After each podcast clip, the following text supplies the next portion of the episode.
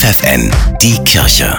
Regional. Mit Steffi Behnke für die Region Göttingen. Die Zahl der Menschen, die zu viel Alkohol trinken, steigt. Vor allem während der Corona-Pandemie haben sich offenbar viele mit Bier, Wein und härteren Getränken getröstet. Allein im ersten Jahr der Pandemie waren 115.000 Menschen in Niedersachsen wegen ihrer Alkoholprobleme in ärztlicher Behandlung. Einer von ihnen ist Andreas.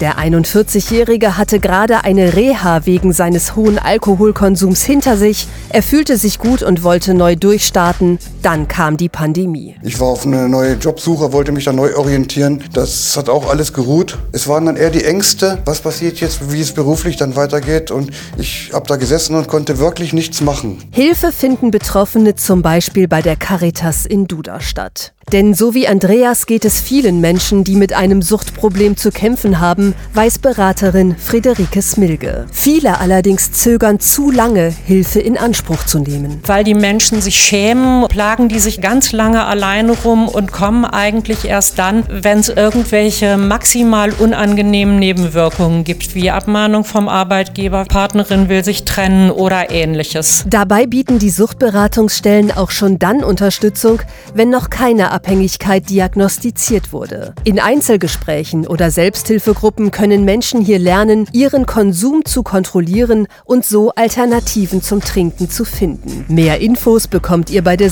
Suchtberatungsstelle des Caritas-Verbandes in Südniedersachsen.